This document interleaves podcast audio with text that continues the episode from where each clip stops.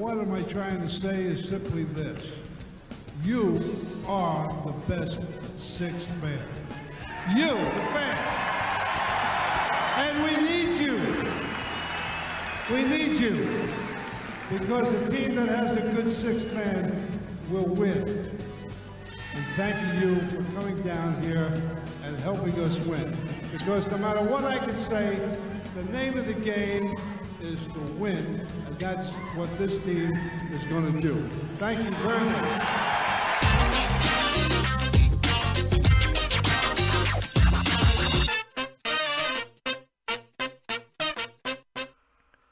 ¿Qué tal amigas y amigos? ¿Cómo les va? Bienvenidos a un nuevo episodio de Camino al Garden aquí en uno contra uno web.com en el streaming de video, a través del streaming de la radio y obviamente eh, en las aplicaciones que pueden descargar gratuitamente de Play Store o de Apple Store. Buscan como UQ Web Radio y nos llevan a todos lados para escuchar vía solamente audio la mm, plataforma. Si no, ingresan en uno contra uno web.com y ahí van a encontrar el reproductor de video. Si estás en una compu, a la derecha de las noticias destacadas. Si estás en lo que tiene que ver con eh, un smartphone, lo vas a encontrar debajo de las noticias destacadas, un rectángulo negro, le das play y sale andando. Y ahora también, en esta ocasión, si bien ya lo habíamos usado para una previa una vez, eh, en donde se sumaron un montón de amigas y amigos a través de, Skype y fueron saliendo al aire, hoy también estamos transmitiendo vía Twitch en vivo, twitch.tv barra Camino al Garden. Eh, igual el programa queda subido en uno contra uno web.com ad eternum. En Twitch es una semana y desaparece, pero bueno, estamos ahí sumando algunas cositas más. Dedicada, dedicado esto al amigo llama Darfaca, que es culpa de él que ha pedido que mm, si podíamos transmitir también vía, la- vía Twitter, perdón, y la realidad es que como queremos eh, que nos vean, queremos que la gente participa y se prenda, también pueden eh, escribirnos no solo a través de la cuenta de Twitter que es arroba Camino al Garden, como aparece acá arriba, sí, ahí allá arriba, perfecto, sino también en el chat de, Twitch, si se les hace más simple y más eh, divertido escribirnos por ahí, bueno, también pueden dejar su mensaje. Hoy estamos mano a mano con Ale, eh, no sabemos dónde anda Andrés Villar, dicen que eh, estaría yendo a chequear que Rob Williams esté bien después de la operación, a ver cómo anda ese postoperatorio. Pero nosotros mano a mano estaremos con Ale y con Ison Pato con los controles, obviamente, eh, por los próximos 90 minutos de programa. ¿Qué haces, Ale? ¿Cómo va? Buenas tardes. Bien, va bien, va bien. Tengo mucho espacio hoy en la cámara. Siento que sin Andrés eh, se me ve en todo mi esplendor. Eh, no, bastante bien. Un día muy ajetreado aquí en, en casa de los Gaitán. Ajá. Eh, los tarara, y entra la cortina, ¿no? Y sale y vas vos en una Sí. patineta. Sí, el, el perro aparece, Sidney aparece dentro de la bolsa de la compra, como Maggie. Exactamente. Eh, estamos, estamos para una sitcom. ¿eh? No, no sé si Alejandra se sumará a manejar el auto y a tocar la bocina como hace Marjo no, pero bueno, podemos pedirle que lo intente al menos. Eh, yo creo que manejando en Toronto estoy casi seguro que, mm, que toca la bocina. Que tiene que tocar la bocina seguro. Por, por- porque el tráfico aquí, eh, sobre todo en la ciudad, en downtown, es, eh, es lo más parecido a una película de John Wick. ¿Para tanto? En, en downtown sí. O sea, si lo comparas con Bogotá, por ejemplo, Sí. eh, Bogotá es la muerte a nivel conducir. No, no manejaría en Bogotá. Mm, mm, Mínimo pediría cinco cifras para manejar en Bogotá, ¿eh? un trayecto de 20 minutos. Mm, aquí el downtown es caótico por, porque eh, hay demasiado transporte público. O sea, te encuentras que de repente aparece una vía de tranvía por el medio de la carretera, en la carretera principal, y dices, tú no estabas antes, tú no estabas antes. Eh, no, no, no, sé, no sé cómo es en Latinoamérica, pero en, en Norteamérica las rotondas no, no las conocen, no conjugan el verbo rotonda. Mira. Ah, acá, En- acá sí, pero muchas veces la gente no sabe cómo manejarse en una rotonda. Es como que todo el tiempo quieren meter la trompa del auto para, para entrar, cuando en realidad siempre la prioridad la tiene que estar dentro de la rotonda. Pero bueno, esto no es camino a vialidad, esto no es camino a. eh, podríamos hacer un micro, de- un micro de cómo, de, cómo conducir, cómo conducir un auto. Eh, no lo vamos a hacer, vamos a hablar de, los Celtics. Me quedé pensando en cómo hacer una analogía y me parece que eso de de repente te aparece una, una línea de tranvía en el medio, eh, podría aplicarse a- y de repente te aparece una lesión que no preveías en el medio y podría ser un buen paralelismo para, para charlar de lo que ha ocurrido en esta última semana, desde el último programa del jueves pasado a este. eh, pero para eso también lo vamos a sumar al señor Andrés Villar, quien ya está conectado y se cambia de lugar todo y aparece Andrelo. Hola Andrelo, ¿cómo va? ¿Cómo andan? Muy ¿Todo bien, bien? muy bien. Eh, hoy con una hora antes pensamos que te habías olvidado. No, no, no, no. Estaba, estaba en el medio de. Para que tengo que correr la cámara. A ver. eh, tengo que correrme para allá o para. Para acá, creo. Para ahí- acá. Es para otro lado. Es para, claro, para tu hombro izquierdo. Ay, pero igual estás bien ahí, ¿eh? Ahí está, ahí está, ahí está. ahí está. No, Sí, no, sí, no, no, porque había visto en la, en la de- que estaba partida por tres, estaba de costado. ¿Cómo están? Bien, bien. Acá hablábamos con Ale en la previa sobre situaciones eh, de la última semana. Lo- Creo que los tres estamos muy agotados y nada tienen que ver los Celtics en esta. Por est- esta vez, casi que, bueno, un poquito, pero eh, casi que por vez única no son los culpables. Hombre, a, a mi caso sí, ¿Ah, sí? porque el martes, el lunes, eh, por culpa de Grant Williams, me tocó eh, joderme y llegar a casa muy tarde, por, por no, por no ganar el partido en el último minuto. Porque por, como Grant Williams falló el triple, Sí. me tocó coger el metro 20 minutos más tarde y el metro cerraba. Eh, igual de todas formas, eh, bastante partido hemos hecho en esa ocasión Sí. sin los dos Jays, sin Horford y, y sin Rob, ¿no? Eh, bastante. Llamó la atención para bien, me parece, que la respuesta del equipo, más allá de la derrota, con, con todo lo que duele, vos estabas en la cancha, Ale, encima. Sí, sí, llamó la atención y cre- creo que también es un poco el, la respuesta habitual a una lesión, a una noticia negativa, generalmente es responder con carácter, con, honor, con entrega, especialmente cuando también te faltan los mm, dos jugadores que saben botar el balón, como es el caso de los, de los Jays. Mm, pero había una ausencia de talento demasiado grande como para compensar eh, esa entrega. Ahora, el partido con una de las tres bajas, seguramente se habría ganado. Sí, estuviste a dos pelotas. Bueno, ayer también, ¿no? Ayer con la vuelta de los dos Jays y, y también de Alfredo. eh, y sin tener el mejor de los partidos, estuviste a cuánto? Dos pelotas de ganarle a Miami. Un Miami completo, sin bajas, con, eh, con la vena en el ojo por, por ahí, haber perdido transitoriamente el uno en su momento. Eh, no sé si tenía mucho que perder Boston anoche, más allá de que obviamente le querés ganar al que sea que tengas enfrente, y más si en este caso te ayudaba a recuperar un poco el terreno perdido después de la, la caída en Toronto, pero no sé cómo lo viste vos, Andrelo. Eh, el partido de ayer no lo vi. Vi los últimos, eh, creo que eh, tres minutos. Justo cuando metió el último doble Tatum. A partir de ahí, eh, no. Po- Podemos, Vi, vi el desastre, eh, vi el desastre del clutch, justamente. ¿Podemos confirmar que cuando Andrés prendió la tele, eh, Boston dejó de jugar?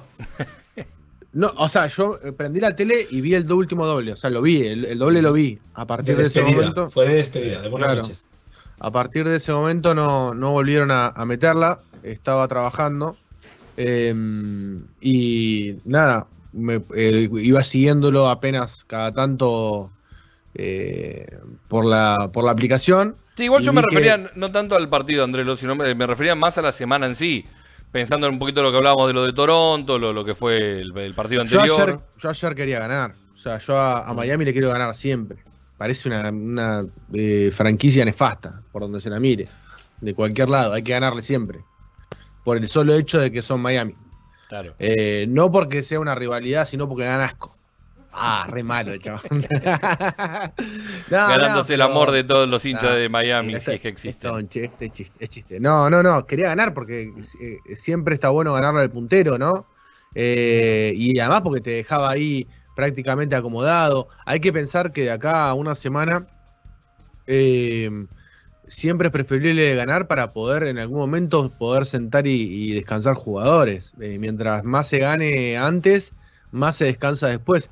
Y sobre todo teniendo en cuenta que la semana que viene eh, hay partidos muy pero muy complicados, ¿no? Entonces, eh, si ganabas ayer, incluso si ganabas en Toronto, yo cuando estábamos haciendo el partido con el despacho, hablamos con alguien en, el entretiempo, que más allá de que, no esperábamos nada y que nos estaba sorprendiendo lo que, lo que estábamos viendo, eh, cuando llegamos al final, y le decía Jonah, no, tiene que, Boston tiene que llegar a los últimos minutos con chances de poderse llevar el partido, dije, ahora lo quiero ganar, porque si lo gano me acomodo.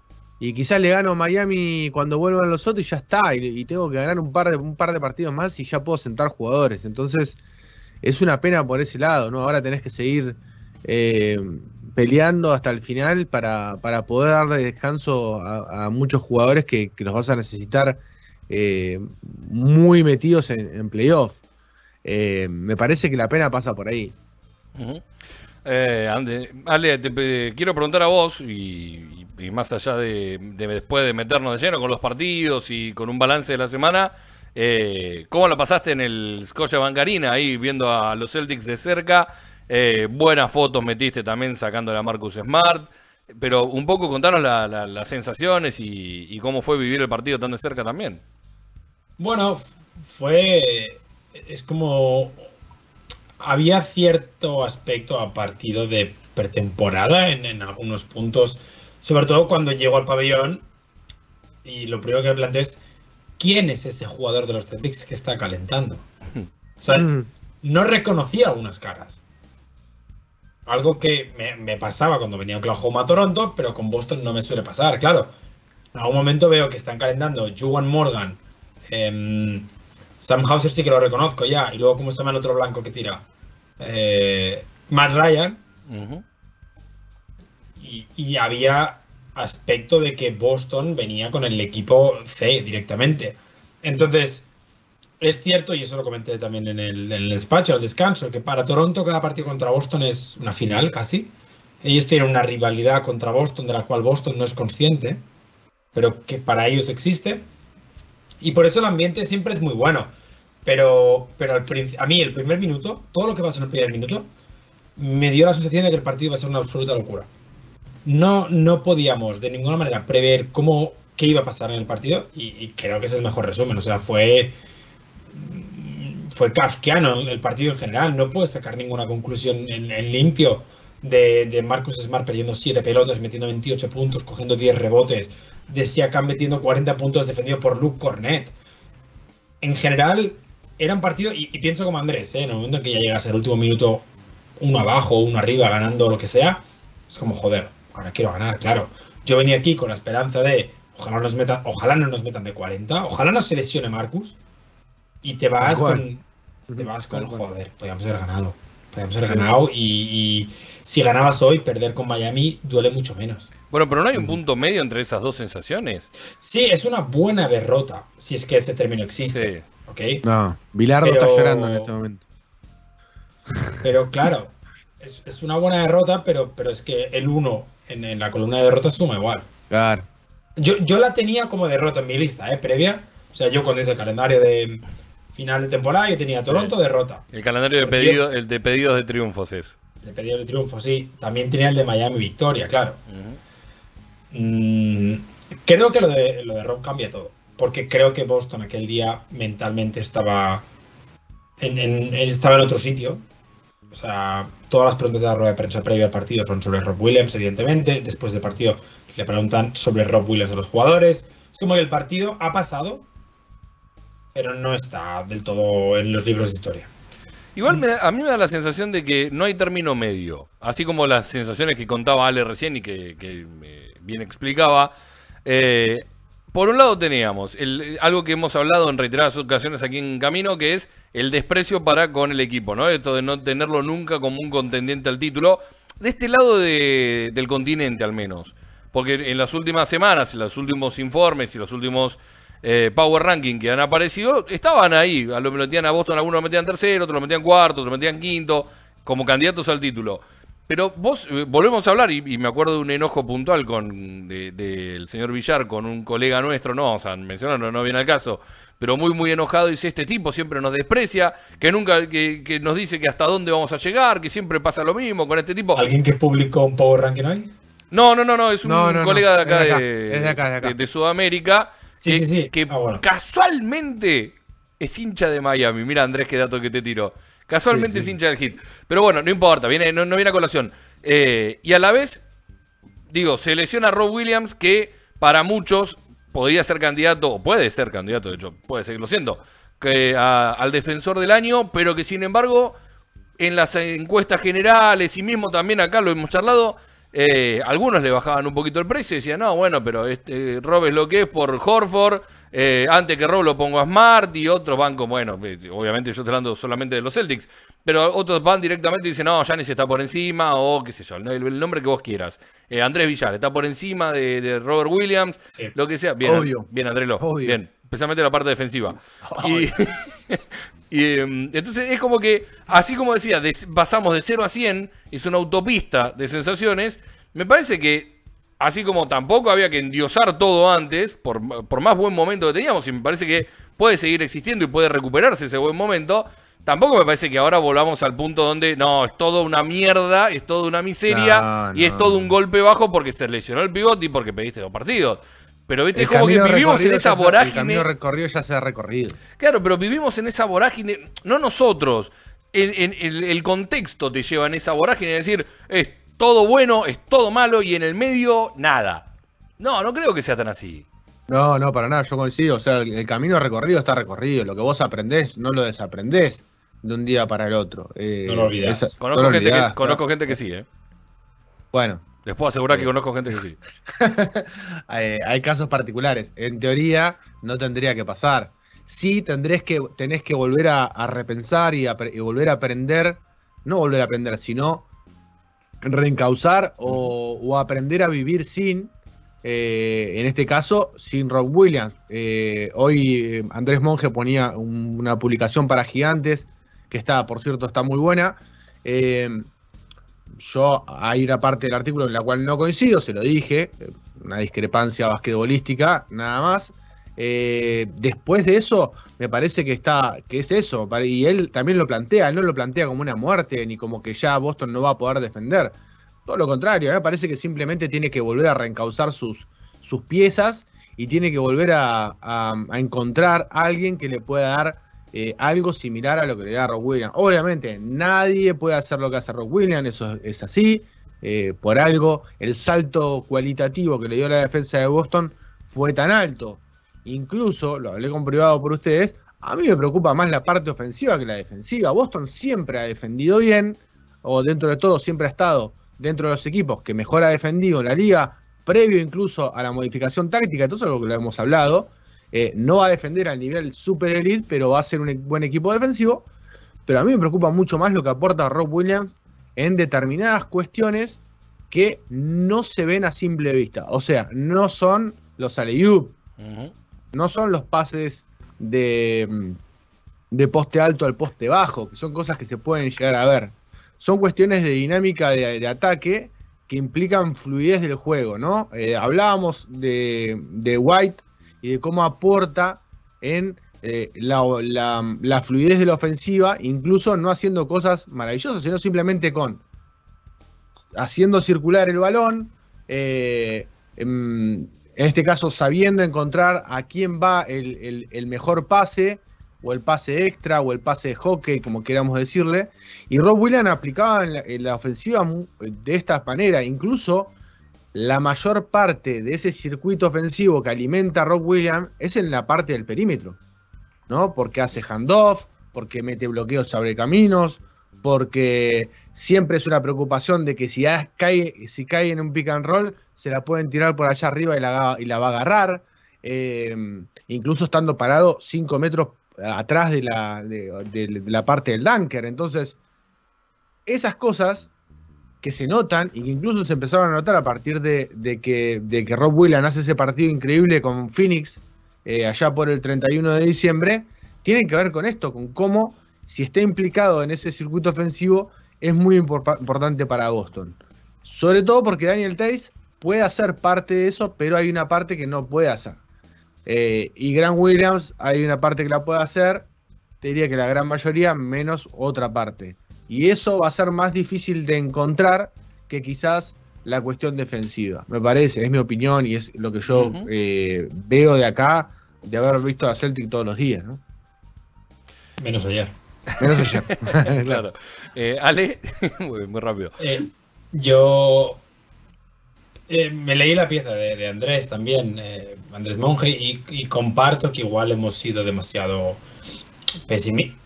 Es que no pesimistas, es que hemos sido realistas por, porque eh, no sé dónde lo comentaba, creo que lo comentaba en Twitch ayer. Es que si tú sigues a Boston desde el año después del anillo, no ha habido una temporada en la que el equipo sea contender y tuviera todos los jugadores sanos en playoff. Entonces, creo que hay una cierta realidad en la preocupación por, por, por Rob Williams. Las noticias de que va a estar de vuelta en cuatro o seis semanas a mí me alegran. Eh, estuve hablando con, con gente relacionada con, con, la medicina y que bueno, que dicen que a corto plazo es una buena noticia, que a largo ya veremos, pero bueno, es un problema para el Rob Williams de 2026, no para ahora.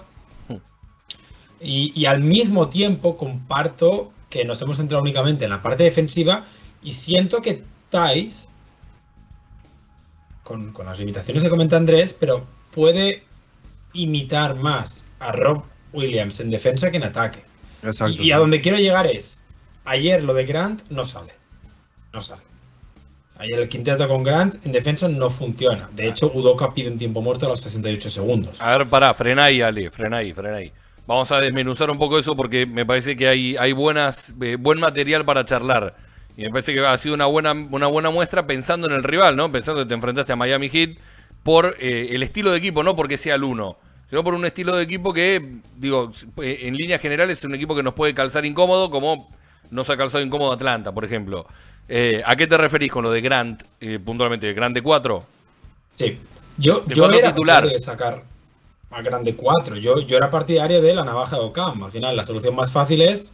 A veces la solución es la solución más fácil. Y en este caso, la solución más fácil era poner al mejor interior que tuvieras eh, a suplir a, a, a- a Rob Williams en este caso. Claro, a ver, vamos, es que- vamos de nuevo más para atrás, vamos a hacerlo más fácil, hagámoslo eh, mucho más fácil. Estamos hablando de Smart de 1, los dos Jays, digo, el quinteto, el quinteto que viene usando Udoka de iniciador, Horford y Robert Williams, o Robert Williams Sí. y Horford, como quieras. Ese es el quinteto que ya sale de memoria, que quieras o no, eh, ha, dado, ha dado resultados. Cuando vos decís ahora el hecho de cambiar, los tres perimetrales se mantienen, Horford se pasa del 4 al 5 y Grant entra al lugar de Rob Williams, pero cambiando la ficha de lugar. Así sería. Correcto, Hagámoslo correcto. bien, bien, bien gráfico para que lo entienda todo el mundo. Eh, esa era la solución, creo que hasta cierto punto sencilla, porque es el mejor interior que tienes en el banco. Al final, Claro. creo que el nivel de Grant este año ha sido superior al de Daniel Tice, un Tice que eh, desde su vuelta ha sido eficiente, ha sido efectivo, pero no ha sido excelente. Igual ayer sí que lo fue. Y, el día de Toronto en ataque también se puede decir. Igual forzó mucho. Y yo era partidario de utilizar a Grant, de meter a Grant y de intentar seguir jugando con esa rotación de dos jugadores altos al mismo tiempo. Pero ayer me di cuenta que eso implica que tengas que poner a Horford de 5 y a Grant de 4. Lo que significa que ahora Horford sí que va a tener que estar emparejado o bien con el wing rival, que era lo que hacía Rob Williams, con el no tirador, o bien has de cambiar el sistema. Porque recordemos, por explicarlo todo, que Rob Williams, que es tu 5, tu pivot, no defendía al pivot rival, lo defendía Horford. Pero ahora, si tú pones a Horford a defender a quien técnicamente defendía a Robert Williams, Horford no va a corregir igual que Robert Williams. Y Grant no va a poder defender a los 5, como Joel Embiid, igual que Horford. Entonces te surgen que el problema Rob no lo ha solucionado al 100% y el problema Horford te aparece nuevo. Incluso, oh, Yo, yo planteo la opción Tice por Robert Williams directamente. incluso Ale, si nos ponemos a pensar, y el otro día trataba de, de recordar cuando vimos a las mejores versiones de- del dominicano, y las mejores versiones del dominicano siempre fueron con un grande al lado. ¿Te acordás cuando salía con Baines? Esa, Sí. esa alineación que salía Baines de 5 y Horford de 4, Que, que duraba 5 minutos. que duraba 5 minutos y después volvían y eh, jugaban un total de, creo que eran 13 o 14 minutos. Sí, 12, como do- dos stings de 6 minutos. Sí. Y, pero era muy eficiente, salía muy bien, esos minutos se jugaba muy, pero muy bien. Con, con Robert Williams lo podés estirar porque eh, el otro equipo no te puede ajustar tan fácil como te puede ajustar con Baines en, ese, en esa alineación de salida. Pero más allá de eso, eh, se ve que Horford se, se siente más cómodo teniendo, teniendo un grande al lado. Eh, incluso, eh, una de las cuestiones que siempre habló el dominicano es que, siempre quería jugar con un interior al, al lado, ¿no? Para terminar de, de, mm, de maximizar quizás sus virtudes. Eh, si nos ponemos a pensar, incluso con Millsap, que no es un, no es un eh, interior tradicional, podríamos decir que es un 4, son, eran dos 4 en realidad. Eh, esa alineación con Millsap y él en Atlanta andaba muy, pero muy bien, era muy eficiente, eh, eh, sobre todo defensivamente, y otorgaba mucha versatilidad en ataque. Incluso oficiando eh, por turnos entre de 4 y 5, se cambiaban y se intercambiaban. Pero es como que también el dominicano le gusta eh, jugar con, con un interior grande al lado. Más allá de eso, muchas veces hemos dicho que el mejor Horford y el que más destaca es con es él jugando de 5 también. Sí. ¿Saben qué? Horford siempre destaca. Claro. Esa es la conclusión a la que tenemos que llegar. ¿no? Cuando de base también destaca mucho. Cuando saca la contra, cuando, Claro. cuando cruza la media cancha él con dribbling también destaca mucho. Ay, Eh, Pero en ese- Bama de Bayo cruzando la media cancha. Yo, yo Lo lo que digo- Lo que digo es, eh, me parece, y yo coincido con Ale, eh, me parece que Udoka va a terminar eh, ajustando en ese sentido y va a terminar saliendo con, con, Ta- con Tyson en, en esa posición, o por lo menos lo va a probar.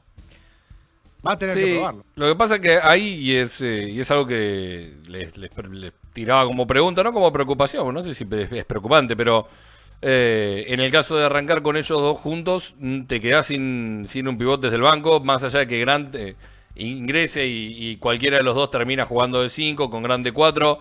Mi volvemos, respuesta es clara. volvemos a lo mismo. Cuando vino, cuando vino Thais, Mm, las dos primeras semanas Thais no juega. Sí, es cierto. Y teníamos pivot suplente. El pivot suplente era el 4 titular. En, en el sistema de rotación de Udoka, al Sí. final, eh, Horford es el primero en sentarse. Si no me he equivocado, creo que es Horford y Tatum. Tatum y Horford, sí. Exacto. Y luego vuelven a final del primer cuarto a hacer Horford de 5. O sea, Horford en el primer cuarto juega primero de 4 y cuando se sienta Rob, o quien quiera que sea el 5 ahora, entra a hacer de 5. El 5 suplente, y lo ha sido toda la temporada, es el 4 titular. Porque cuando jugaba Canter, Canter no contaba como jugador de rotación. Canter no debería contar como nada en general, como republicano. Eh, es cierto también que es mucho mejor ahora tener a, a Dice de, de pivot suplente que tenerlo Sí, a Cantor, obvio. ¿no? Más pensando en lo que se viene, que son los playoffs, ¿no? que nada más y nada menos que eso. Eh, ahora bien, el ¿por qué se pierde ayer con Miami? Porque con Toronto, con Toronto lo podemos, de- podemos, hay un montón de puntos para decir, pero eh, está claro que jugaste con un equipo al 50% de tus probabilidades, probable- seguramente. Ayer, ¿por qué? 15 puntos en el último cuarto. Sí, en el- 15. a, final de, par- a final de partido, otra vez, eh, nadie metió una canasta alrededor de Tatum. Em, sí, eh, sí que hubo, por ejemplo, el tercer cuarto que nos meten ese parcial, creo que es de 11-0 de salida. Em, sí que creo que ahí, por ejemplo, no se está forzando, que el balón se mueve, que hay tiros que se salen de dentro. Y, y eso lo ejemplifica que tras el tiempo muerto les metes un 16-0. Que por cierto me pareció muy feo meterles un parcial de 16-0 y que, como suele pasar, Jimmy Butler y Spoelstra no se pegaran. Pero bueno, eso es otro tema. Y, y yo creo que Boston en general, lo comentábamos en el Discord, la gente decía, están jugando pésimo. Yo no creo que estuviera jugando pésimo. O sea, no estaba jugando al nivel al que venía jugando. Sí, claro, te falta una pieza muy importante en la rotación. No te falta Tatum, pero igual te falta la pieza que en defensa te permite jugar. Y recordemos, te falta la pieza que, que te coge un- unos 8 o 9 rebotes defensivos por partido y hace que el equipo salga echando leches y que te coge 3 o 4 rebotes ofensivos por partido. Creo que el control del rebote es una de las cosas, por ejemplo, que Boston más va a echar de menos. Sí. Sobre todo porque Horford, aunque ayer cogiera 15, no es un gran reboteador, no es su labor, porque muchas veces por, por su sistema defensivo acaba defendiendo al guard a 6 metros del aro. Pero creo que ayer uno de los motivos es el ataque. Mm, los tiros no entran y volvemos a ver a, a ese Boston que no tiene el, el Boston que jugó contra Dallas. Claro. Sí, igual también eh, ayer, no, no- digo que haya sido la culpa, eh, porque lo voy a dejar en claro de antemano, después diré lo segundo. No digo que hay culpa de Jalen Brown, pero me parece que Jalen en tres situaciones seguidas, por más que había sido, venía siendo el goleador del equipo y, había tenido un no tan mal partido, se apresuró. Hubo tres situaciones en el cierre de partido, faltando dos minutos, minuto y medio, eh, tres situaciones de ataque suyas, continuas, forzadas, no fueron claras, salvo creo que un- uno de los tres fue un tiro de, eh, de esa que va, va para adentro, se gira y, termina tirando en la zona pintada, que creo que fue el único más o menos de los tres que ha sido un buen tiro realmente. Eh, y acto seguido, después de esos tres ataques que encima Miami pudo sufructuar, eh, va- le dan la bola a Tatum y Tatum hace ti, pum, doble. ¿no? Que es medio más o menos lo que hemos dicho un montón de veces de denle la pelota a Tatum. Que- y denle la pelota que vaya para adentro. Pero me dio la Toma sensación. Decisiones, toma decisión de Jalen en el clutch. que Sí, no fue que buena, no fue buena. tú- Ayer no fue buena. Tú lo explicaste muy bien. Boston generalmente em, se adapta al nivel del rival. Cuando el rival es bueno, o al menos antes, cuando el rival era bueno jugaba mejor, cuando el rival era malo jugaba peor. Creo que Jalen también es una, es una veleta en ese aspecto. Cuando el equipo juega bien en el clutch, Jalen es perfecto. Cuando el equipo en el clutch no juega bien, toma muchas decisiones malas y precipitadas. Y, y creo que Jalen es un espejo del equipo en el clutch. Y cuando el balón se mueve y todo, Jalen lo hemos visto meter triples muy importantes para ganar. El de, el de los Nets, por ejemplo, tengo un recuerdo. Y cuando las cosas van mal, Jalen toma decisiones que no están muy pensadas. Como que ayer Max Struz te ganara un uno contra uno Sí. en defensa. Ujú.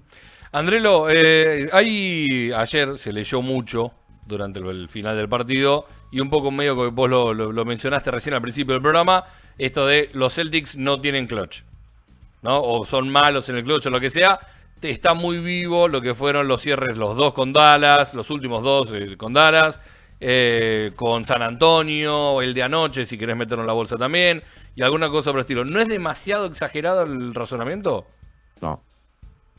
No, eh, las pruebas están. No, Boston no tiene clutch. Cuando llega un momento eh, de un partido muy, muy parejo eh, y tiene que tomar decisiones, eh, generalmente no toma las mejores y, si, y se olvida muchas veces de, jugar al básquet, al básquet que, que, nos- que- que ha jugado durante todo el partido y demás. Y Tatum todavía no pasó es- ese umbral que decíamos, ¿no? Y esa, esa, esa comprensión que logró en determinado momento para eh, casi todo el partido y alimentar la ofensiva como corresponde, ese, ese clic todavía no, no lo ha dado en los momentos eh, de clutch. Y me parece que, a ver, no es para alarmarse, es algo natural, es un proceso natural de, de los jugadores. eh, pasar ese umbral también de comprensión como tuvo Tatum, va a pasar el, el- umbral de comprensión de cómo decisi- qué- de qué decisiones tiene que tomar o qué tiene que hacer o la confianza para anotar en determinado momento en el clutch. Yo ayer veía el cierre de Phoenix y a ver, muchachos, Booker no es el definidor de Phoenix. La pelotita se la dan a Chris Paul. Claro. Ah, bueno, pero Es- Chris Paul es uno de los mejores definidores de la historia de la NBA. Bueno, pero a a eso me refiero, digamos, todo el mundo habla de, oh, Phoenix, qué clutch que tiene. Sí, sí, tiene uno de los mejores definidores de, de- de la historia de la NBA. Y ayer agarró eso, sí, metió las pelotitas que tenía que meter, sacó la falta que, sa- que- que tenía que sal- sacar. Incluso Booker se mandó un par de cagadas importantes y podía haber perdido el partido. Entonces, También. me parece que es un proceso madurativo. Estamos hablando de un jugador de 38, tiene 38 tiene Chris Paul, ¿no? 36 me menos. parece. ¿Eh? Me parece que 36. Bueno, 36. Eh, Eh, 36, 6 de mayo del 85. Bien. Digo, me parece que necesita también eh, Tatum encontrar su momento. Me parece que lo puede, así como encontró eh, y, y reconoció estas situaciones en su momento. Y, a ver, y me refiero a Tatum porque es el jugador que sabemos que va a tomar las decisiones en los minutos finales. Lo mismo para, para Jalen Brown. Eh, creo que el único partido que se gana en el clutch, el último es con Nets. Estaba mirando, estaba mirando el calendario. Eh, Con Nets creo que es el único. te- técnicamente es con Nets porque ganas de 6, Claro, pero ganas de 6 porque Kyrie mete el último triple. Ganabas de 9. claro. Entonces, bueno, pero está NBA bien, pero hasta que mete el triple Brown estaba ahí el partido. Estaba Sí, 4, sí. creo. Sí, ese es el último que ganas de clutch. En cambio, todos los que ha habido clutch desde entonces, e incluso antes, es la derrota con Detroit, Mm, la derrota con Dallas mm. y la derrota ayer. Me da la sensación que hay una, hay una situación cuasi psicológica y, en ese sentido Leo me va a entender. eh, cuando vos jugás, eh, cuando vos jugás a, a este deporte y llega a los minutos apretados. Muchos en, en, esa- en esos momentos saben qué hacer y se sienten cómodos y se sienten en su, en su salsa. Y otros apichonan o no les sale, o por lo menos hasta que aprenden a resolver determinado tipo de situaciones eh, o a superar determinados obstáculos y a partir de ese momento se sueltan y se sienten mucho más cómodos e incluso se empiezan a ser responsables de situaciones. Me parece, en el caso de Tatum, teniendo en cuenta el talento que tiene y el caso de Brown, yo creo que es simplemente eh, pasar ese umbral y una vez que pasan ese umbral se, va, se terminó, ¿no? Y, va, y va, va a haber partidos que lo van a perder, obviamente, pero van a ser más los que van a ganar que los que van a perder. Si vos me preguntás, ¿estos Celtics tienen clutch? No. No, lo la tiene. Lamentablemente no, los, lamentablemente no los tiene. Por eso hay que ganar por 20 todos los partidos, cosa de no sufrir. y se terminó. A vos y Mudoka te quiero a hablar. Ah, no. Phoenix por 30 por si acaso. Claro, Claro. no sea cosa que quieran volver. Eh, no te pregunté, Andrelo, ¿tenés un a vos te quiero hablar para esta semana? No me digas si lo tenés, a quién, pero digo, ten- eh, ¿tenemos algo no, pensado? me, estoy, me, estoy guarda- me estoy guardando, me estoy guardando para, para los momentos importantes. Mirá. Eh, decile algo, André- Ale, decile algo, porque esto así, así el contrato no decía esto. Andrés, te digo que en el Injury Report de mañana no aparece ni Jalen ni Tatum. ¿No aparecen? A ver. Bien, está bien. Algo Buenísimo. le dije. ¿Eh? Ya le dije algo. No, no, era por de lo otro que le tenías que decir algo. Es una buena noticia, igual, que Sí. no Sí. aparezcan Jalen Brown y Jesus. Mañana, bueno, mañana eh, vienen dos partidos que Boston tendría, tendría que ganar. ¿no? Hay un tema que hay un tema que creo que deberíamos hablar, chicos. A ver. Vosotros estáis vacunados, porque lo sé. Sí. No sé si era un tema privado o público, pero estáis vacunados. Sí, es más, tengo que ir a darme la tercera y voy a ir mañana. Yo ya Ah. tengo las tres. Vale, perfecto. Yo tengo la- yo me puse la tercera en diciembre. Em, Yo no me puse la tercera porque me enfermé, o sea, eh, Claro. esperé el tiempo para ponerme la tercera. Ajá. Exacto. Vale. Em, ayer ESPN publicó un artículo en el que em, Milwaukee y Miami confirmaban que estaban todos sus jugadores vacunados. Y Boston se negaba a contestar. Boston a y Filadelfia. si- Boston Sí. y Filadelfia, sí, pero Filadelfia, recordemos, Filadelfia nos da absolutamente igual en este caso. Claro. Eh, igual Filadelfia lo sabremos la semana que viene, que Filadelfia tiene que venir a Toronto. Eh, Quien no venga, no vacunado. ¿Vas a ir? Em, entonces, la. Vas- Para, para, la para, para, para. ¿Vas a ir a la cancha ese día, Ale? Eh, tengo que mirar qué día es. Creo que es jueves. Bien, dale. Vamos para adelante. sería que me perdería Camino Garden. No, salí de allá. Todo, Salí de allá, claro. Salí de allá y todo el partido diciéndole o toda la previa, gritándoles cosas para en vivo y en directo por Twitch y uno contra uno. Ah, bueno, lo veamos. No estaría nada mal. No estaría nada mal. Dale, estabas diciendo. Tatum, a principio de. Bueno, y todo esto viene de que eh, nuestro mejor amigo Tim Bontemps, periodista de ESPN y gran fan de los Celtics, em, preguntó a, a si esto fuera un partido de playoff mañana, los jugadores de los Celtics podrían ir a Toronto. Esto se lo preguntó el domingo después de la mm, aplastante victoria contra Minnesota, que aparte que nos hemos olvidado, pero destrozamos a Minnesota. Y Ime Udoka contestó algo muy, muy ambiguo. Contestó que los jugadores, los disponibles, si estuvieran sanos, todos podrían jugar. Pero claro, en la cabeza de Ime Udoka, Horford, Jalen y Tatum ya no estaban disponibles para el día siguiente. Todavía no han publicado el injury report, pero él ya sabía que no iban a viajar. Lo que habría la duda. Entre Rob, Horford, Tatum y Jalen, igual hay alguien que no está vacunado. Igual hay alguien que hipotéticamente no puede jugar en Toronto una primera ronda de playoff. Tatum dijo que estaba vacunado. Lo dijo en, eh, en el Media Day. Y ESPN ha dicho que Rob Williams está vacunado. Jalen, nunca ha dicho que está vacunado. Jalen, según eh, Live, confirmado por ellos, está vacunado igual que. Horford. Más Live dijo que Horford y Jalen estaban vacunados, pero nunca ellos dos han dicho eso.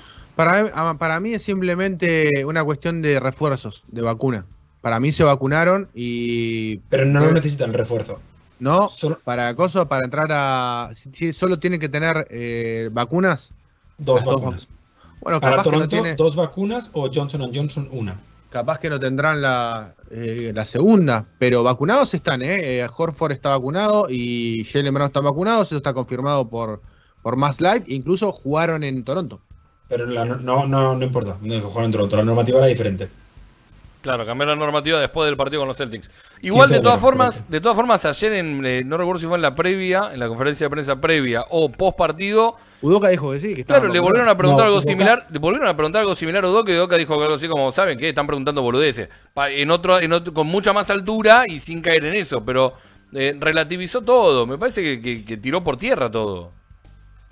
Y luego a Horford le preguntaron ayer y Horford dijo, si jugamos en Toronto, yo podría jugar. Cuando le preguntaron si estaba vacunado. Teoría conspiratoria. A ver. Horford se perdió el partido de Minnesota y de Toronto porque no estaba vacunado.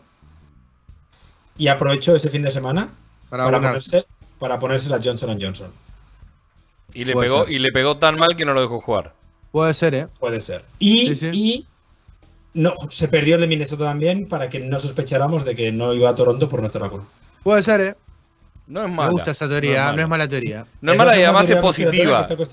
No es mala y es positiva, así que eh, La elijo compro, creer. además la compro porque todos especulábamos con que era un una No. era el casamiento de Ana Horford, no lo era. Ella- bueno, sí lo era. No, sí lo fue, sí bueno, lo fue. pero lo, lo desmintió ella también, no era esa cuestión y no apareció en ningún lado qué era. Y generalmente si es un problema familiar por la muerte de alguien o Se si es una enfermedad se filtra y esto no se filtró. Nadie de la Yo familia. ha creo que- nada. Más allá de la buena o la mala leche que tenga el periodista, una punta tenía. Y, y que, a ver, seamos sinceros, si tú tienes a todos vacunados, dices que sí. Claro, y, Y si, y si no dices que sí, es porque estás ocultando algo. No da respuestas ambiguas. Exacto. O sea, yo siento que si no es que sí, es que estás ocultando algo. Y mi segunda teoría es que, Alguno de los Mm. nuestros se transformó en Aaron Rodgers.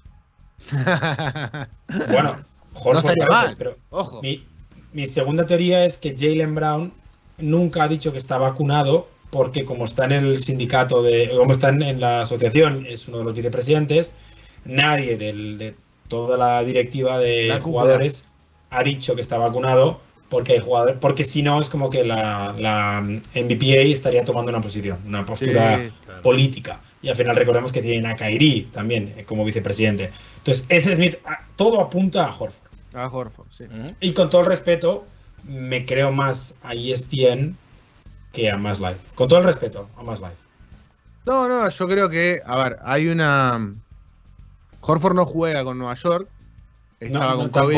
tampoco- estaba con. COVID. Estaba con COVID. No, no, no, no. Estaba con No, COVID.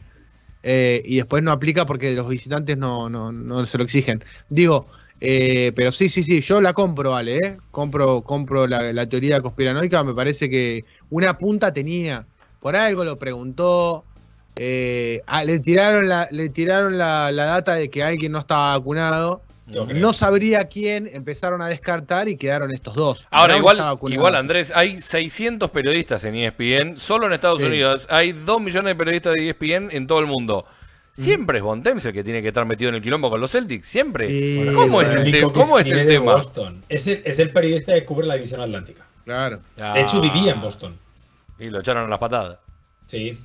Cuando, Eh. cuando llevaban tres años seguidos con lesiones, dijeron: Este es Bontemps, culpa de Bontemps. Claro. No. Por cierto, Evans es de Boston. Es, nació, en, nació en Boston. Así ¿Quién? que Capitán América. Evans, Chris Evans, claro. Es de Boston. Ah, es uno de los personajes. No, pensé, que, pensé, que iba. que, claro, yo pensé que estaba hablando de alguien de ESPN, digo, o Chris Evans entró a laborar de periodista en ESPN, a la No, mierda no, con la no, Chris actuación. Evans, que interpreta al Capitán América, que Claro. estaba diciendo Aaron Rodgers. eh, no, Aaron Rodgers no. eh, ¿Cómo se llama eh, Rodgers? Esto el Capitán esto- América. Esto acaba de salir de. Es Steve Rogers, ¿no? Steve, Steve, Rogers, sí, es el Steve Rogers. Rogers, Capitán América, sí. es de Boston. O sea, el Capitán América es de Boston. Tenía un amigo que se confundía a, a Capitán América con Hayward en una época. Lo más triste, y esto para esto para los, para los, para los de Nueva York. Esto Hayward y para Nueva- Bontemps. Esto para Nueva York. Sí. Cap- eh, Steve Rogers, que es de Brooklyn en teoría, es, eh, es eh, un personaje Steve- de Nueva York. Ah, está, ahí está. Los últimos dos personajes que estaban postulados para ser de, de Steve Rogers, uno era Evans y el otro también es de Boston, que es el chico de The Office. Sí. Eh, No. Sí, Sí, sí, Sí, sí. sí. Sí, sí. Jim Halpert, bueno. pero no me sale, no me sale el nombre del actor. Sí, no, no me sale el- el Krasinski, nombre. John Krasinski. John Krasinski, está. Camino al séptimo. al Me séptimo gusta. arte. Camila el cachetazo de Will Smith porque estamos hablando de arte, estamos hablando de cine. Hay, hay un juego online para ver qué, cuán rápido le puedes pegar a Chris Rock. Luego lo paso. Luego lo paso. Genial. El ingenio popular no descansa nunca. Ilusión bueno. de Rock. Claro, Ese meme es tuyo, Ale, ¿no? Sí, yo me dediqué. Aquella mañana no trabajé nada, la verdad, solo hice memes. Hice un montón de memes. Eh, Dwight no me pega como Capi a verdad, dice Santi DTP en Twitch. No, no, pero no es Dwight, es Jim, el, eh, el que nació en Massachusetts. Dwight sería maravilloso, ¿eh? Como, como Capi. Sí, ni hablar. Eh, hay, hay varios mensajes ahí también en la, en la transmisión de Twitch, además de la de Ah, uno contra uno web. Twitch, es verdad. Estamos en vivo por Twitch, Twitch. exactamente. Eh, David CR1984, ¿será David que no es Felipe, que en realidad se llama Juan Carlos, pero en realidad es el Capitán América? Seguramente. Es el Capitán América. Bien, ojo No, Camino Dwight, al Garden en es Twitch. Dwight. Buenas noches, es Dwight, es Dwight. Está tratando de sacar una engrampadora de una gelatina. Eh, Santi DTP, cuando se vacuna también destaca mucho. Decía. No sé De bien Horford. a cuál de todas las cosas.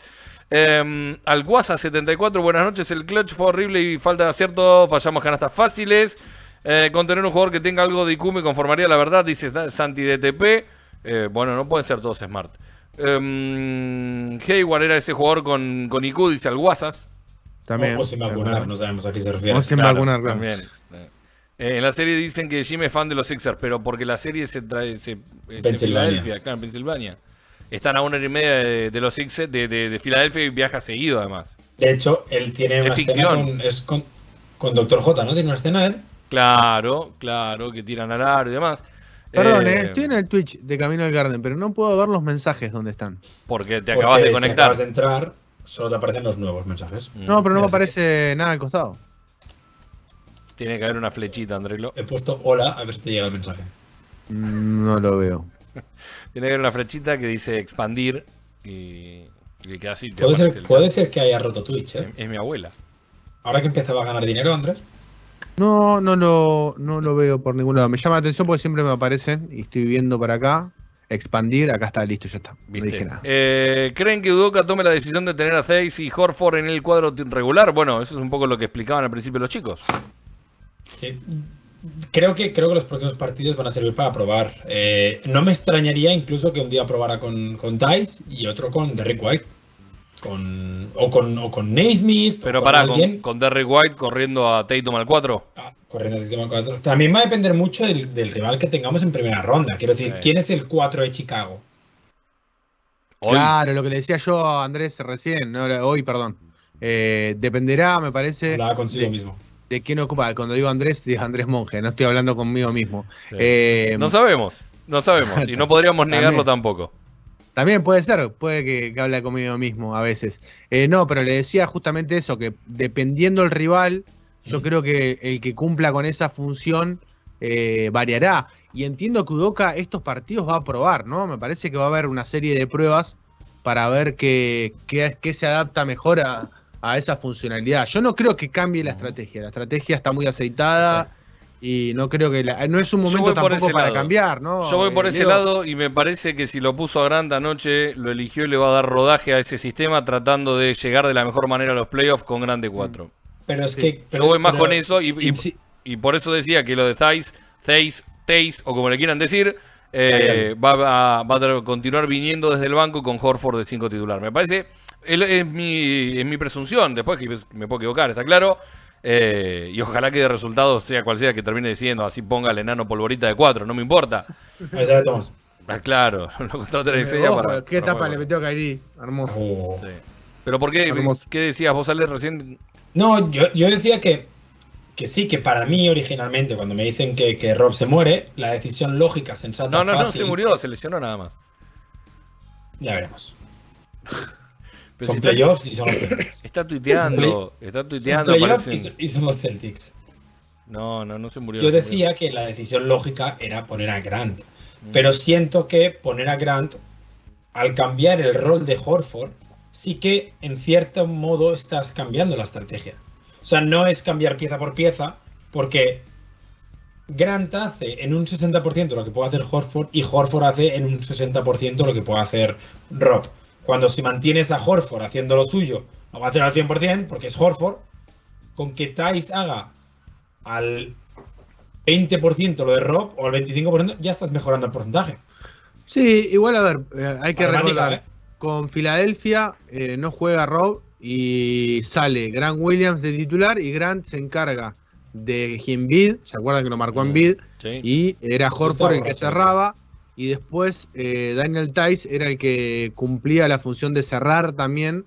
eh, y seguía a Grant Williams tomándolo a- al más grande de todos. La diferencia es que eh, a Embiid se lo doblaba en determinadas circunstancias. estaba siempre esa ayuda pendiente, a veces se lo doblaba, a veces no. Y ayer con Adebayo entiendo que no lo han doblado porque no tiene ningún tipo de sentido doblar a Adebayo porque el gran problema de Adebayo es el handoff. Si recordamos, si recordamos eh, incluso la burbuja, me estaba acordando, hoy me está, mirá las cosas que, que, que estoy, que, mm, que pienso mientras me baño. Estaba pensando en, sí, no, no sonó muy bien eso. Digo, estaba pensando en Adebayo, pero estaba pensando en cómo había neut- querido neutralizar, cómo había querido neutralizar No. Stevens Sí. eh, el handoff de, de Adebayo. Y me acuerdo que le Me hacían. lo imagino a Andrés con el jabón, ¿no? Diciendo, y el handoff con el jabón para allá. Sí. Viene el El champú. el champú, el móvil champú. Pero puso a Brad Stevens en la esquina al Sí, jugador. Buena cortina de la esponja. No, me acordaba que lo tomaban como si fuera una marca personal, presión, toda la, toda la cancha para que no recibiera ni siquiera la primera y pudiera hacer el handoff de. Eh, o sea, podría iniciar el movimiento, o sea, Claro. recibir la pelota para entregarla nuevamente. Sí. Que es lo que. La, la- la jugada que termina ilvarando toda la estrategia ofensiva de, de la ofensiva de, de Spoelstra. Hay dos situaciones, igual hay dos situaciones puntuales. Eh, una, Ale mezcló las dos cosas que dijimos, porque yo dije que no iba, que, que no es que iba a cambiar el sistema, sino que iba a poner a grande 4, iba a tratar de darle rodaja, rodaje a ese sistema, y, a- y, Andrés lo dijo que eh, iba a tratar de mantener el mismo sistema con eh, el ingreso de Thais. Y vos Ale dijiste una mezcla de las dos, y lo cual quedó Sí. buenísimo, porque esto es un quilombo bárbaro. Y, Eh, de- déjame decir que eh, pensando en Andrés en la ducha y a, ¿Quién, en vos? Bamba de Bayo, vos, Em, perdón, ah, para allá, vos, en, en el último partido del. de- no sé si te acuerdas, del último partido nos metió 32 puntos, 14 rebotes. Andrés en la acuerdo. O ducha. sea, Brad Stevens no pensó muy bien en cómo parar a De Bayo. No. Eh, creo que, bueno, de hecho intentó evitar el handoff y de repente Bama de Bayo dejó de ser Magic y pasó a ser Karim. Sí, nos empezó a, empezó a, tirar todas, eh, todos a Liu para que la volcara. Pero bueno, son, hay Éramos estrategias. jóvenes. Éramos jóvenes, hace mucho tiempo eso. Sí, y me parece que el mismo de Bayo no es el mismo que el de la burbuja, eh, pero Es no- mejor. es mejor, está claro, después de haber tenido un año que no fue bueno en el medio. Sí, no- no- nadie jugó bien en Miami el año pasado. Ni siquiera, ni siquiera Andrés. Por eso. Eh, la realidad es que, bueno, volviendo a, a lo que hablábamos antes, el, eh, el tema del 4 y el 5 va a estar ahí, veremos qué pasa. Va a estar bueno analizar los próximos partidos. Sí, lo que pasa es que también justo, eh, bueno, ustedes hablaban de cuáles son los próximos partidos de Boston. A Boston le quedan cinco encuentros y uno es, eh, los próximos son Indiana y Washington. ¿Son medida?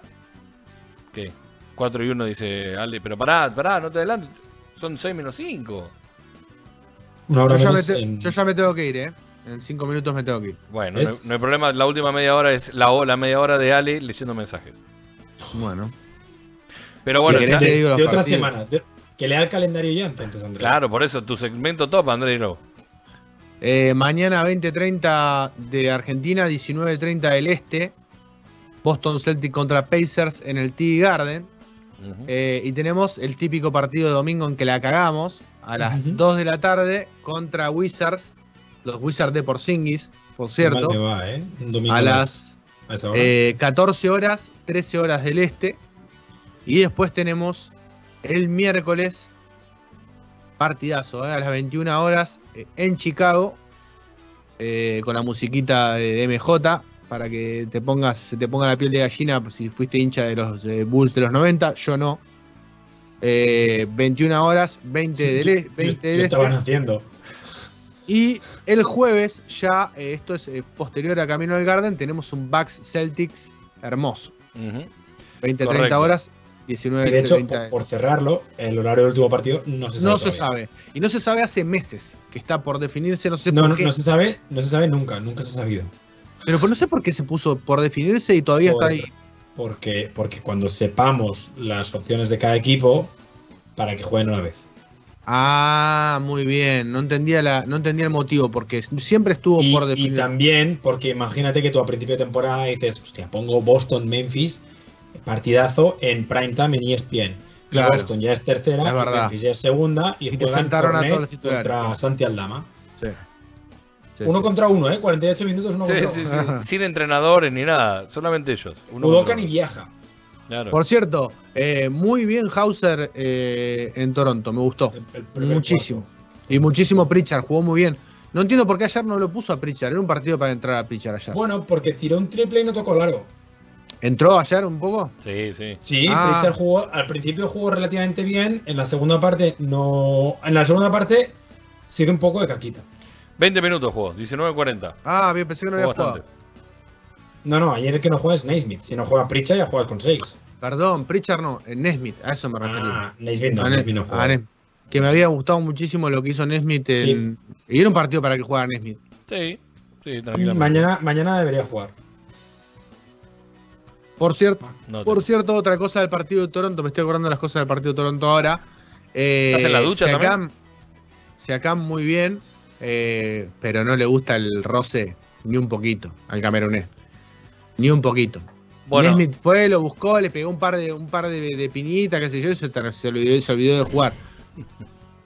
Igual no metió Vale. 40 puntos, ¿eh? No, Eh, sí, bueno, metió 40 puntos sí. porque había hecho 30 en el primer tiempo. sí, pero, pero también termina metiendo una de las más difíciles. La pasó muy mal con Tice. Eh, Tice la pasó muy mal con él, perdón. Ah, vale.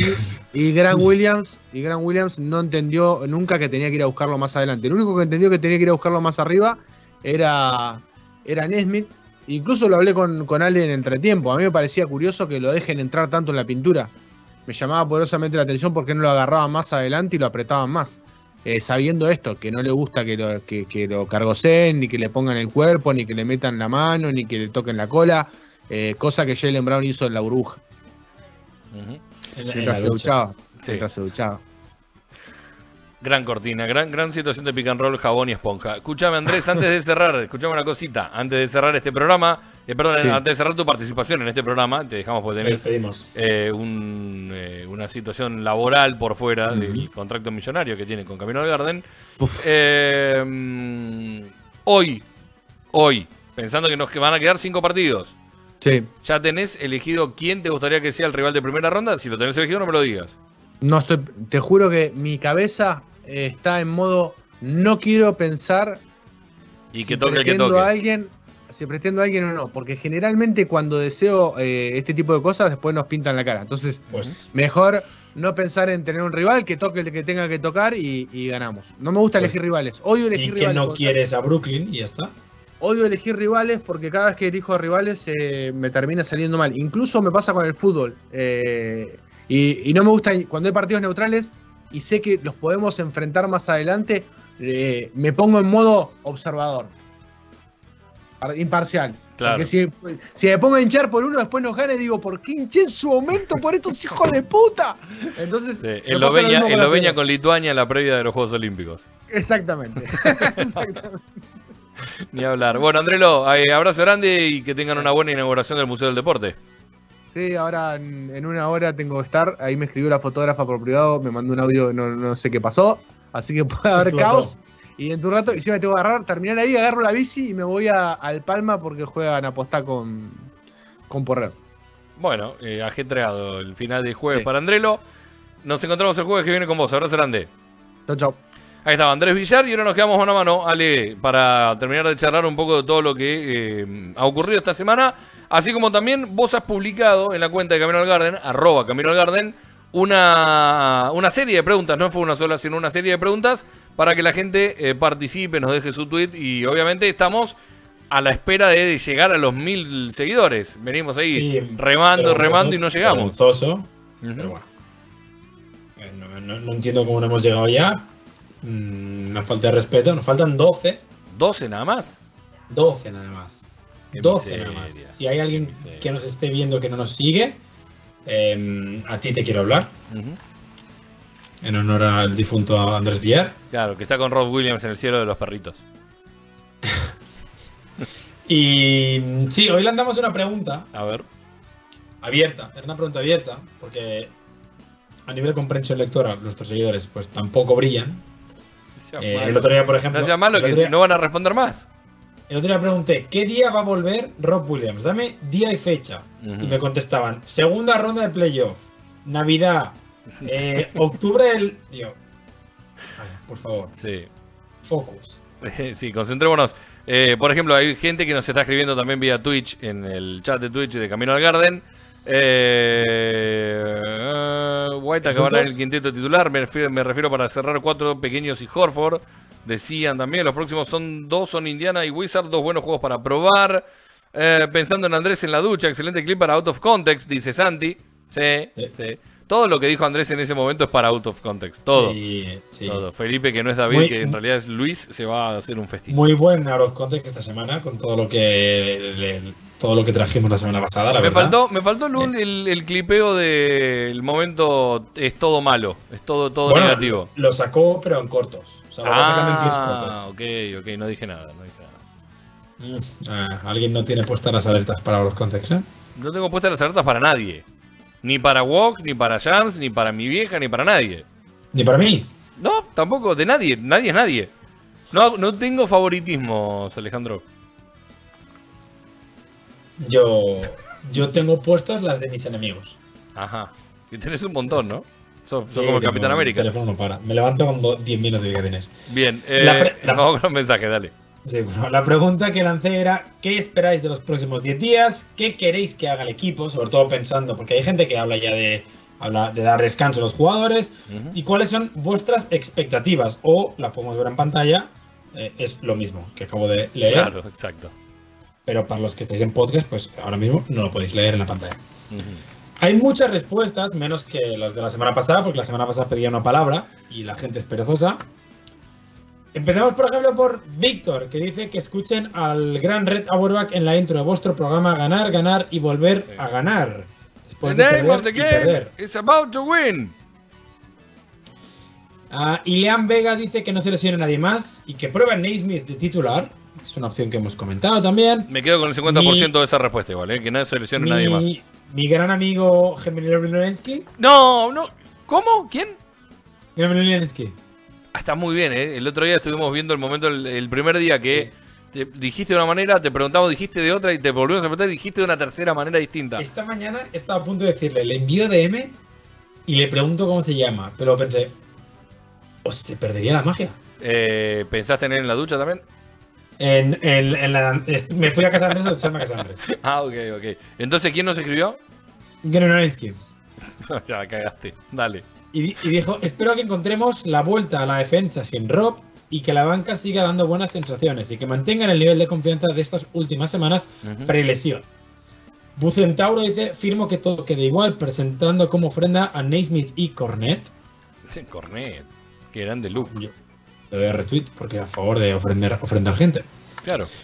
Kawak dice intentar terminar lo más arriba posible, lo de especular con posibles rivales de playoff no me cierra, y menos con la locura del este, ampliaría la rotación, incluso daría algún descanso a los titulares, hay que minimizar riesgos. Fan de Deus dice que no jueguen, que no tengan que jugar clutch porque somos emoji hielo. Pará, frena ahí, frena ahí. Volví a la respuesta anterior que habías leído, Ale. Eh, yo tengo una postura, no me termino de definir en realidad con respecto al tema del descanso en los últimos partidos. Entiendo que en los últimos dos, si no te estás jugando nada, nada demasiado grosso como para terminar bien arriba o algo por el estilo, eh, podés ser un poco más laxo y, y- y da, hacer una rotación mucho más larga. Pero a la vez también creo que es importante que los, que los jugadores sigan, sigan en pleno desarrollo de, de- de- de todo.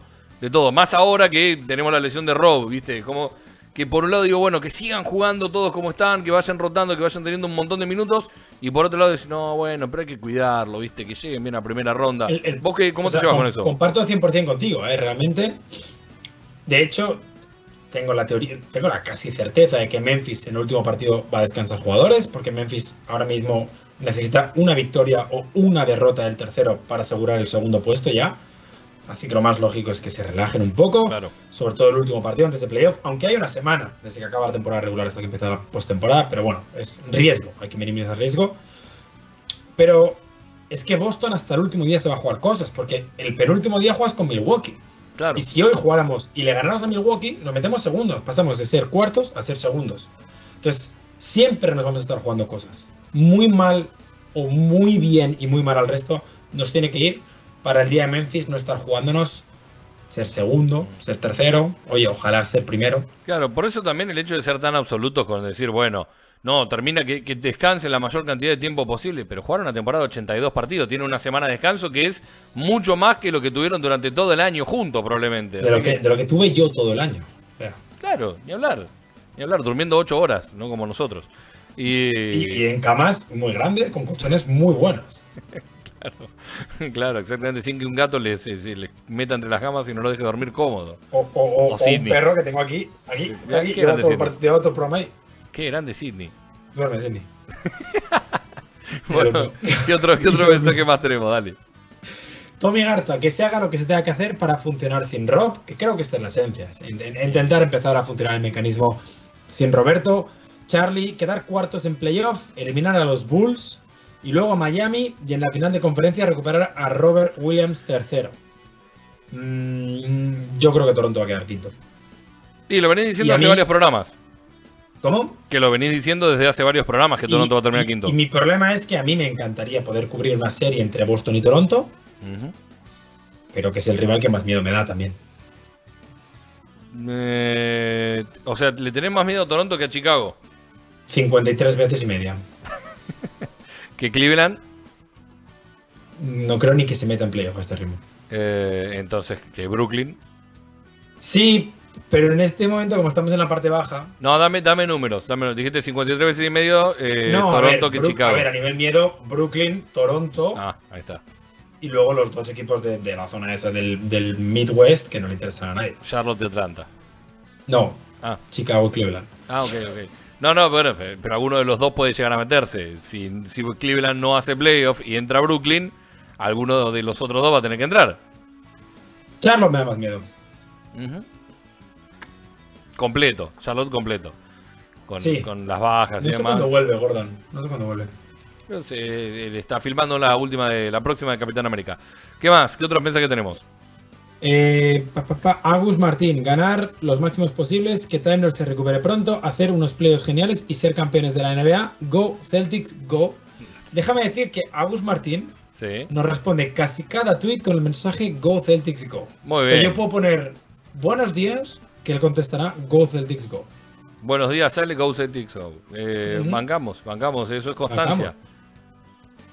Eh, el testigo de Ojeleye dice que escuchen Camino al Garden, así se intimidan con el te voy a hablar a vos. Ujú. Que hoy no lo tuvimos. Hoy no lo hoy no lo tuvimos. Estuvo Andrés, pero no lo tuvimos. No, no van a ser muy intimidados hoy. Eh, Santiago dice que ganen, que mamen, que escuchen una cosita y que le hablen a alguien, pero sobre todo que se mantengan sanos. Gusta, me gusta mucho el apoyo de la gente. Apoyo que si quieren pueden refrendar de manera económica eh, colaborando vía PayPal, ¿no, Ale? Sí, eh, estaría muy bien que eh, nos ayudaran también eh, a, que, a que mi cámara sea buena, por ejemplo. Claro, buscando Um, el, eh, la cuenta que es paypal.com o punto .me. Creo que es paypal.me barra algo barra Camino Garden. Bueno, la buscan, si no. eh, Luego- eh, luego la después pongo la publicamos en arroba Camino Garden. La vamos a dejar en Twitch también, ahora vamos a meterle mano a, a la parte de Twitch. Marcos Aguirre dice que puedan adaptarse a no tener a Rob. A Jalenista dice con un 50 a 32 me conformo, lo que sería un récord de 3-2 en la los últimos 5 partidos. Yo creo que podemos sacar un 4-1, no lo hemos hablado, yo creo que podemos sacar un 4-1. Sí, eh, justamente te iba a preguntar por eso, porque vos habías dicho 4-1, hiciste la señal 4-1. Eh, ¿Cuál es el que se queda en el camino? ¿Milwaukee? Sí, por desgracia sí. Yo creo que Milwaukee acaba con el primero del oeste. Del este. Mira. Sí, yo, le- Yo llevo no, tiempo le tengo, diciendo- llevo- no le tengo confianza a Miami. Antes de Rob, yo decía que el 1 iba a ser verde, ya fuera Boston o Milwaukee. Sin Rob y las dos derrotas consecutivas, yo creo que mm, yo creo que ahora mismo recuperarle dos derrotas a Miami es complicado. Sí, sí, está, está, está difícil. Lo que tiene No Milwaukee, lo que, Miami. lo que tiene Milwaukee, mirarlo. lo que tiene Filadelfia a su favor es que tienen dos partidos menos. Bueno, sí, pero tienen que ganarlos. Y la verdad no se les está dando muy bien ganar últimamente. Sí, y encima hoy, hoy juegan entre sí o no? No, hoy, hoy no. Hoy, hoy hay un partido bueno, pero no sé cuál es. No, no, no. Detroit-Filadelfia es hoy. No, hoy juega Milwaukee en Brooklyn. Ahí está, Milwaukee-Brooklyn. Era- Sabía que juega Milwaukee, pero no recordaba con quién. A Detroit, a Filadelfia le queda Detroit, Charlotte, Cleveland, Indiana, Toronto, Indiana de nuevo y Detroit de nuevo. Sacando Indiana y Detroit, el Toronto, resto. Charlotte, Atlanta y Orlando. No, estás inventando. Ah, no, es mentira, estoy viendo. Perdona, Miami tiene Chicago, Toronto, Charlotte, Atlanta y Orlando. O sea, podría ganar 5. Sí, tranquilamente. Y Milwaukee, Milwaukee podría ganar todos también. ¿qué, qué partidos le quedan? Unos muy bonitos. Eh, bueno, Brooklyn esta noche, Clippers, Dallas, Chicago, nosotros, Detroit y Cleveland. No es O tan pueden fácil, perder ¿eh? todos también. O puedes perder, claro, salvo Detroit y, y Cleveland. Y Cleveland. Si querés, o bueno, bueno, Clippers ahora con la vuelta de Paul George, quizás. Eh, hay que ver los Clippers si es en back-to-back, porque como los Clippers deben estar haciendo un tour por el este, suele haber back-to-backs. ¿Y juegan esta noche los Clippers? Sí, con Entonces, Chicago. entonces sí, porque juega con Milwaukee mañana. mañana.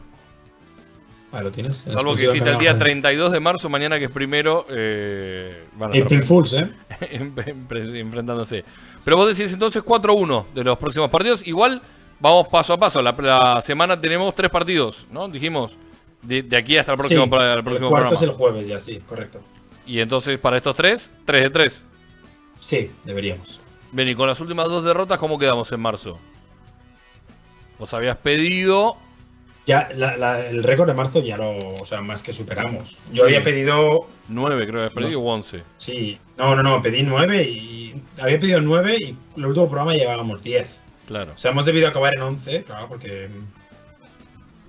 A ver, en marzo hemos hecho 1, 2, 3, 4, 5, 6, 7, 8, 9, 10, 11. Ahí está. Pedí 9. Bien, es un buen número. Es un buen número. Le cierra por todos lados. Eh, bueno, ¿quedó algún mensaje? ¿Algo por leer? No. Sí, que- creo, creo que sí, a ver, alguno más. sí. Nos ya fuimos. Marfaca dice que se preparen vayan cogiendo minutos sin rock para playoff. Asegura el factor cancha y que los Jays descansen una vez logrado el seed 4. Ajá. Eso debería ser asequible, yo creo, para el fin de semana ya. Y sobre todo que sigan pensando que son los mejores, pero con humildad. Pereiro, que lo leo porque creo que es la primera vez que nos contesta, dice tercer puesto, aunque lo veo difícil, cuando esté la posición asegurada que descansen Tatum, Brown, Horford, Smart y rezar para que Rob vuelva lo antes posible. Renegados of Funk, recuperar sensaciones y adaptarse a la vida sin Rob. Buen momento para que White y Naismith den un paso al frente y de cara a playoff competir, defender y pasar la pelota. Ujú. Gianfranco que no se lesione nadie, es lo único que pide, que lo demás es secundario. Y Sí. Juani dice que mientras que se eviten a los Bucks y se cuiden a los Jays, todo bien. Bien, ahí tenemos uno que no quiere jugar con Milwaukee. En primera Conmigo ronda. dos. ¿Eh? Conmigo dos. Sí, no, no, somos tres, pero eh, la pregunta que le hice a Andrelo te la tengo que hacer a vos también. ¿A con quién te gustaría jugar? O vos también vas a hacer lo mismo que hizo Andrés, que Chicago. esquivó la pregunta. ¿Vos querés jugar en Chicago? Chicago, Chicago o Cleveland, pero pues, pero preferiría Chicago.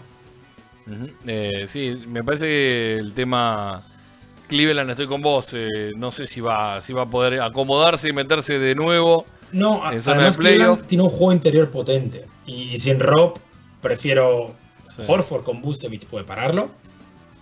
Mm, con, con al Busevich es un All-Star.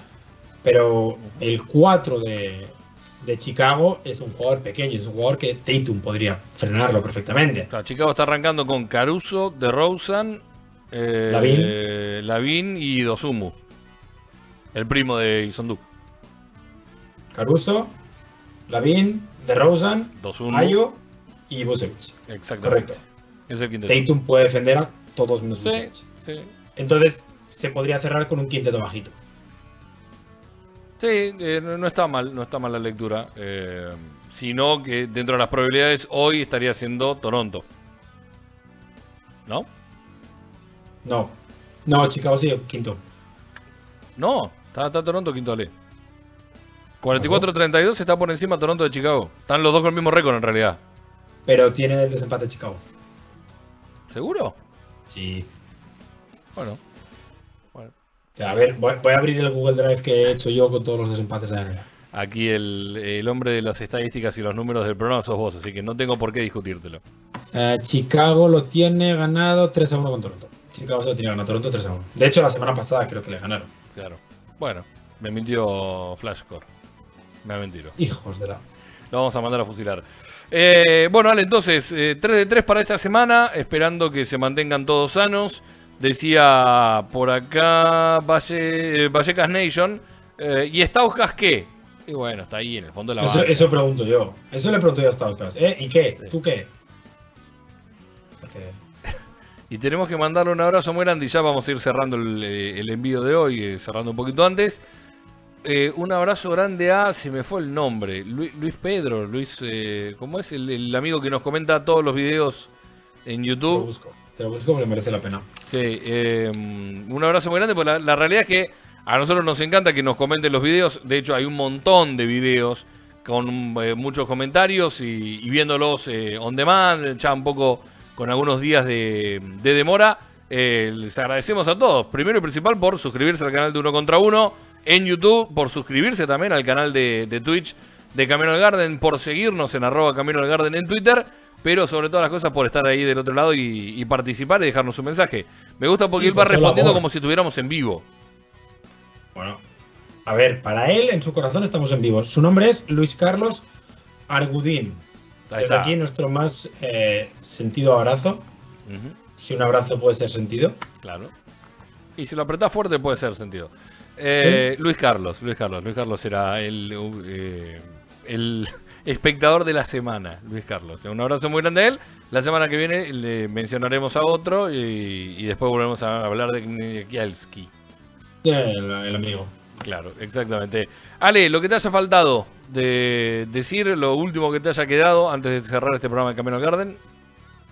Mm, que ganen, eh, a poder ser, que ganen eh, que nos respete la salud, por favor, porque creo que estábamos muy ilusionados y, de manera realista con el proyecto.